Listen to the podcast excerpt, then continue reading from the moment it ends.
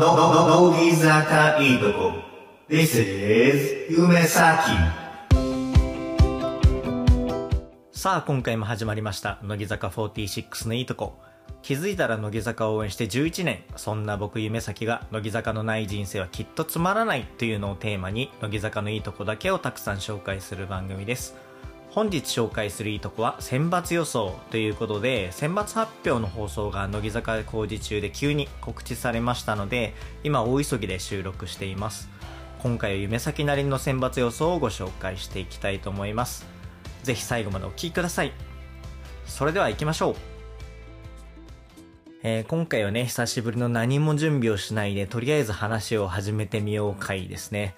えー今月曜日なんですけれども、乃木坂工事中の放送が終わって、その当日ですね。で、今会社から帰ってきて、もう11時ぐらいなんですよ。で、日が変わるまでには収録を終えて、編集も終えて、アップ作業まで行きたいなというふうに思ってるので、ちょっとね、えーこのまま駆け足で進めていこうかなというふうに思います。で、僕これね、いきなり謝らないといけないんですけども、えー選抜予想っていうのをやめにしてですね、センター予想に変えようかなというふうに思います。これ今全部思いつきで喋ってるのでこんなことになっちゃうんですけど、なんでかっていうと、選抜予想って、やっぱりこう、いい思いをする人もいれば、良くない思いをする人もいるわけじゃないですか。選抜から落ちちゃったとかね、あの、選抜で上がれなかったとか、そういう人もいるので、まあこの番組の趣旨ってね、いいとこを紹介するっていう番組なので、そのメンバーがね、選抜に入れなかったっていうのを紹介するのがいいとこかっていうと、それはちょっと違うなっていう気がしたので、ちょっとセンターをね、予想していこうかななんて思います。はい。で、そんなね、センター予想なんですけれども、まあ、夢咲はこれ当てに行くつもりは全然なくてですね、あの、夢咲あんまりセンスないんですよ、この選抜予想とかセンター予想って。なので、まあ、夢咲が運営だったらこう考えるけどな、みたいな感じでちょっとお話をしていくので、皆さんもね、よかったら、あ自分だったらこう考えるな、みたいのを思い浮かべながらね、聞いてもらえたら嬉しいかな、なんていうふうに思います。で、土台になるのは30枚目シングルの好きというのはロックだぜですよね。まあ、ここがベースになるっていうのは、いわ、あの、異論ないかなというふうに思います。で、振り返っていくとですね、えー今ホームページというか、ファンの方がね、開いてるサイトを見てるんですけれども、え3列目が神奈川さやちゃん、えー、聖宮玲ちゃん、柿林さやかちゃん、えー鈴木彩音ちゃん、で、樋口ひなちゃん、えー柴田ゆなちゃん、佐藤楓ちゃん、弓木奈緒ちゃんということで、まあ、やっぱり4期生が多いですかね。で、まあ、樋口ひなちゃんは、あの、これで卒業ということで、まあ、樋口ひなちゃんが、えーセンターになったことは、まあ、ないですね。で、2列目が田村真由ちゃん、久保しおりちゃん、梅澤美波ちゃん、秋元真夏ちゃん、岩本蓮香ちゃん、筒井あゆめちゃんということで、まあこの辺のメンバーはやっぱり3列目よりは、えーセンターになる可能性は高まるのかなというふうに思います。で、まあ本命はですね、え1列目ですね。えー、与田祐希ちゃん、斉藤飛鳥ちゃん、で、センターの柿遥ちゃん、山下美月ちゃん、遠藤さくらちゃんということで、まあこの辺のね、メンバーに候補にね、なってくるわけなんですけれども、もちろんね、アンダーから一気に、えーセンターっていう可能性もないわけじゃないんですけど、今まで前例ないですよね。あの、2期生の堀美央奈ちゃんとか、あの、3期生の与田祐希ちゃん、大園桃子ちゃんとかっていうのが、いきなりセンターに立ったことはありますけど、あれはアンダーじゃないですよね、多分。それぞれの期ごとの活動をしている中で、えーセンターに立ったということで、純粋なアンダーとしての活動から一気にセンターになったメンバーいないんじゃないかなというふうに思います。まあでもやっぱり2列目と1列目のメンバーですよね。で、この1列目、2列目のメンバーに加えて、え5期生の何人かはちょっと可能性として上がってくるかなというふうに思います。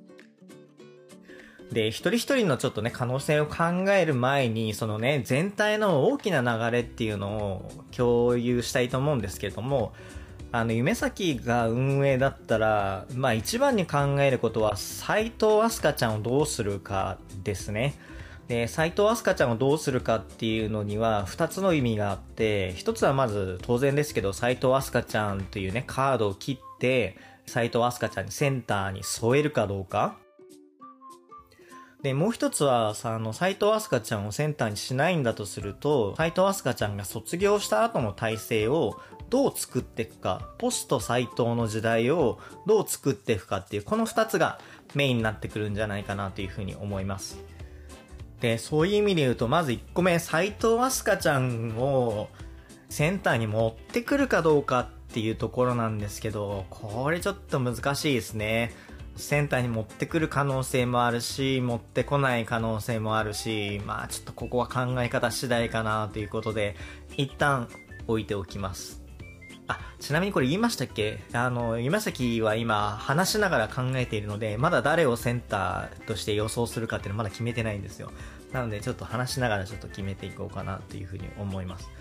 なんでちょっと斎藤飛鳥ちゃんわからないとした上で、ちょっと他のメンバーをね、消去法的に考えていきたいと思うんですけれども、田村真由ちゃんはまあ4期生の中でね、人気もあって、可愛くて、で、愛嬌もあってねっていう子なんですけども、まあまだセンターの候補に上がってこないんじゃないかなっていうふうに思いますね。で、久保しおりちゃんはセンターのやっぱり器はあると思いますけれども、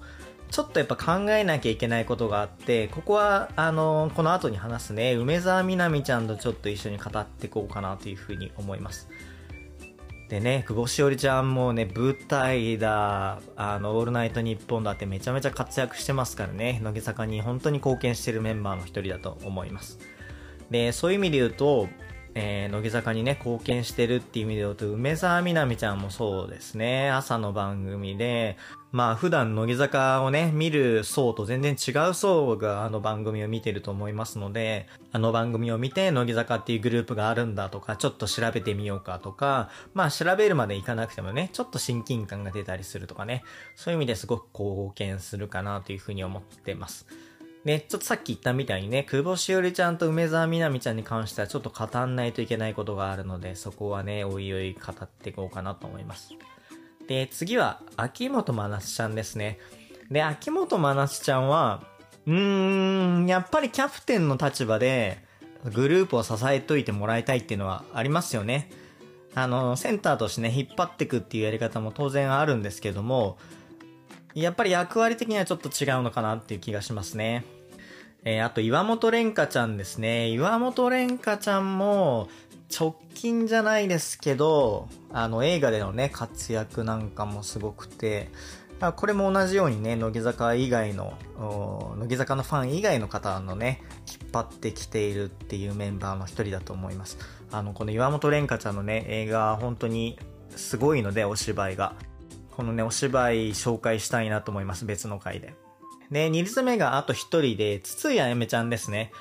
まあ、筒井あやめちゃんはね、ジャンピングジョーカーフラッシュのセンターを務めたので、まあ、選抜にはね、残るんじゃないかなと思うんですけれども、センターっていう感じでもちょっとないかなっていう気がします。次、一列目ですね。で、一人目が与田ゆきちゃんですね。で、与田ゆきちゃんは、あの、最近で言えばね、ドラマの量産型リコでも活躍してましたし、あとはもともとはね、逃げ水の時から、あの、3期生をね、代表して、こう引っ張ってって、で、3期生の中でもすごい人気を持ってるメンバーなので、まあ、ここはちょっとあり得るかなっていう気がしますね。で、次、斎藤飛鳥ちゃんはちょっとさっき言った通りなので、一旦飛ばしてですね、柿はるかちゃんですね。柿はるかちゃんはちょっとないかなっていう気がします。で、まあ理由はなんですけども、柿はるかちゃんってもうめちゃめちゃエース級じゃないですか。だからその実力をね、どうこうっていうのは全然ないんですけど、じゃあその斎藤飛鳥ちゃんの後ですね、ポスト飛鳥をどうするかって考えた時に、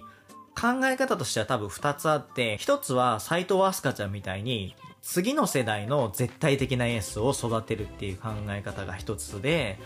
で、もう一個は、えー、絶対的なエースはいないんだけど、こうね、各機にエースがいて、その中で回していくっていう、その二つの考え方があると思うんですよ。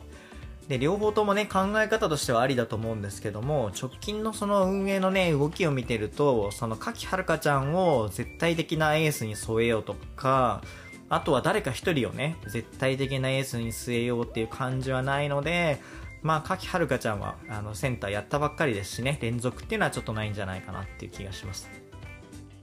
で、あとね、1列目は2人いるんですけども、えー、山下美月ちゃんですね、次が。で、まあ、山下美月ちゃんはないでしょう。実力はね、もうめちゃくちゃあるし、もう朝ドラのね、活躍がすごいですからね。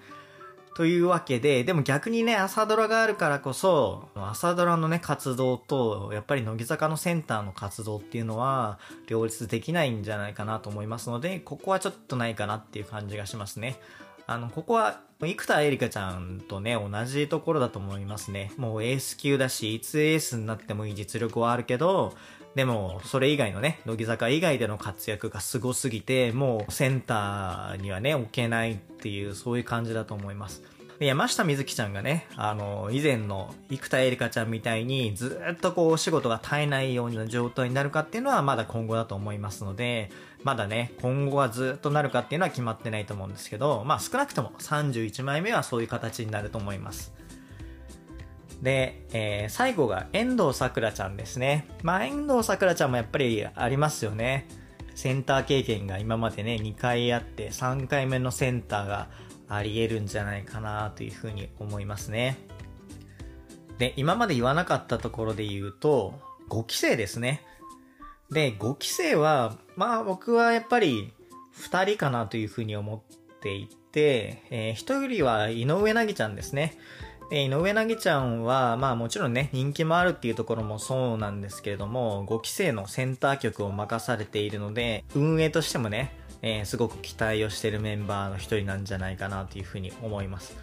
で、もう一人は菅原さつきちゃんですね。で、菅原さつきちゃんも同じように、あの、運営からの信頼が厚いメンバーだと思うので、まあ、センターに入ってくる可能性全然あるんじゃないですかね。で、他の5期生はやっぱりもうちょっと様子を見ようかなっていう感じだと思います。まだ、あの、アンダーともね、合流してないですし、まあ31枚目から合流すると思うんですけども、まだ早いかなっていう気がします。はい。で、さっきね、久保しおりちゃんと梅沢みなみちゃんの話は別にするよみたいな話をね、したと思うんですけど、その話をね、ちょっとしていこうかなというふうに思います。ね、僕、選抜を決める上で大事なのが、えっ、ー、と、柿はるかちゃんと遠藤さくらちゃんだと思うんですよ。で、何かっていうと、まあ、二人とも4期生のエースなんですけど、まあ、僕が注目してるのはそこじゃなくて、年齢なんですよね。えー、二人とも花の2001年組で、えー、今21歳ですかね、二人とも。まあ、この年なんですよ。で、このね、世代で、二人ともね、もうエースとして確立されているということで、ちょっと言い方あれですけど、この年齢で二人のね、エースがいるっていうところで、こっから上の年齢を今から育てる、こう、なんていうんですか、メリットっていうとドライすぎるかもしれないですけど、あんまりいいところがないんですよね。だってもうすでに二人いるわけですから。なんかそういう意味で、まあ、梅沢みなみちゃんとかは、まあ、卒業センターとかがあればね、別ですけれど、それ以外で出てくるっていうことは、ちょっとないんじゃないかなというふうに思います。で、久保しおりちゃんは、えっ、ー、と、柿はるかちゃんと遠藤さくらちゃんと同い年なんですよ。同じ世代なので、まあ、可能性がないわけではないんですけれども、じゃあ、運営のね、立場に立った時に、同じ世代の子が3人いて、2人はエースとしてもう確立されてますってなったら、その世代でもう1人エースを育てるかっていう話だと思うんですよ。で、まあ、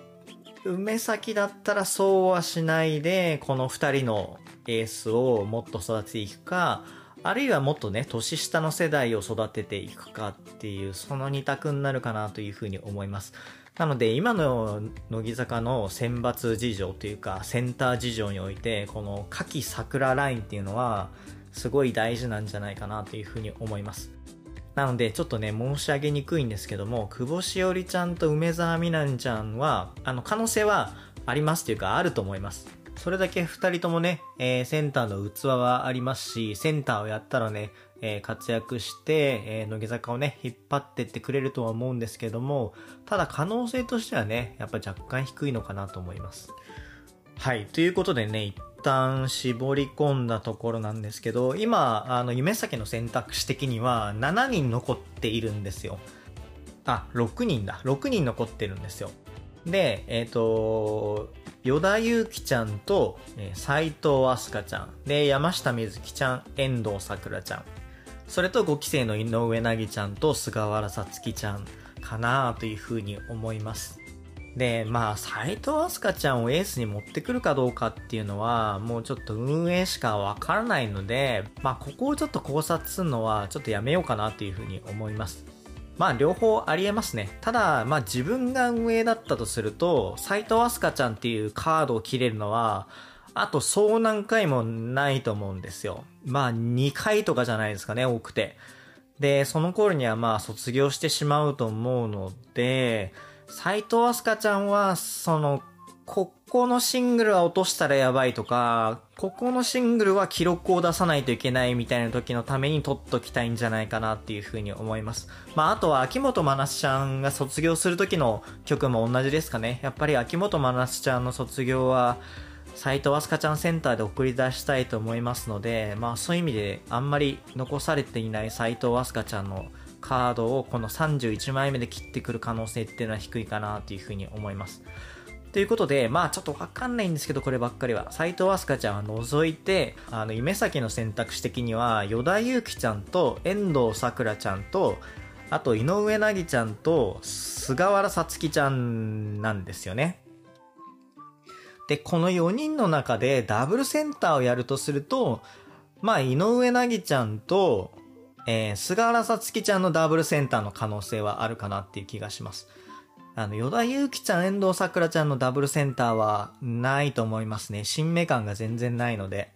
まあ、乃木坂って新芽感なくても、あの、ダブルセンターやるので何とも言えないんですけど、まあ、さすがに、与田祐希ちゃん、遠藤さくらちゃんやらないんじゃないかな。っていう気がします。ね、菅原さつきちゃんの単独センターがあるかっていうと、それもちょっとないんじゃないかなというふうに思いますね。なので、えっ、と、与田祐希ちゃん、遠藤さくらちゃん、井上凪ちゃんまあ、この3人が軸になってくるんじゃないかなというふうに思います。で、やっぱ噂で多いのは井上凪ちゃんですよね。あの、井上凪ちゃんやっぱり5期生の中でも光り輝いてますし、ライブでもね、すごいパフォーマンスを見せてるし、まあ歌も上手いしね、えー可能性は十分あるんじゃないかなと思います。で、この与田祐希ちゃん、遠藤さくらちゃん、井上凪ちゃんの中で言うと、遠藤さくらちゃんの可能性はちょっと低いかなっていう気がしてるんですよ。で、その遠藤さくらちゃんのね、実力がないから可能性が低いって言ってるわけじゃなくて、逆に遠藤さくらちゃんはね、実力があるからこそ、可能性がちょっと低いなと思ってるんですよ。で、もう何回も言ってるんですけど、今の時期って斎藤飛鳥ちゃんの次の世代をどう作っていくかみたいな、そういうフェーズにあるんですね。って考えた時に、遠藤さくらちゃんってもうセンター2回やってるし、2回とも成功してるしっていうことで、今からね、試す必要もなければ、そんな無理してね、育てる必要もないんですよ。ということで、遠藤さくらちゃんは、まあ、ポジティブな意味でちょっとね、可能性は低いんじゃないかなと思います。なので、最後に絞り込んだのが、与田祐希ちゃんと井上凪ちゃんですね。いや、これ難しいところなんですけど、いや、あの、結構皆さんね、井上凪ちゃんっていうので、確かに井上凪ちゃんかなって気がするんですけど、あのー夢先は、じゃあ今回のシングルは、与田祐希ちゃんをちょっと予想しておきます。で、なんでかっていうと、与田祐希ちゃんはまあ一回センター経験があって、すごい人気があるんですけど、じゃあ乃木坂の柱になってるかってっていうと、まあそこまでではないかなっていう気がするんですよね。だけど、あと一回センターやったら柱になる気がするんですよ。ということで、ここで、与田祐希ちゃんにセンターをやってもらって、そこで成功すれば、えー乃木坂のね、柱がもう一本できるってことになるので、そしたらね、乃木坂はもっと強くなるんじゃないかなっていう気がします。で、逆にじゃあ井上凪ちゃんはなんでかっていうと、まあ井上凪ちゃんって、可能性があるじゃないですか。まだ今回の31枚目じゃなくてもまだまだチャンスはあると思うんですよね。で、与田祐希ちゃんは逆に、えっ、と、チャンスがそんなにたくさんあるわけではないので、まあ、両方を比べると与田祐希ちゃんなんじゃないかなっていう気がします。で、そうすると、菅原さつきちゃんは必然的にね、えーセンターではないのかなっていう気がします。ただまあ、井上凪ちゃん、菅原さつきちゃんは選抜には入ってくる気はしますけどね。はい。ただね、まあ冒頭言ったように、今回選抜の、えー予想っていうのはしないので、センター予想だけですね。で、結論としては、与田祐希ちゃんということになりました。えーぜひ皆さんのね、予想もお聞かせください。以上、本日紹介したいいとこは、選抜予想、元井、センター予想でした。本日も最後まで聞いていただきましてありがとうございました。乃木坂46のいいとこ。この番組は批判ゼロ、悪口ゼロの乃木坂46広報ラジオです。この回がいいと思っていただけましたでしょうか？いいと思っていただいた方は高評価、チャンネル登録をぜひよろしくお願いします。次回もお楽しみください。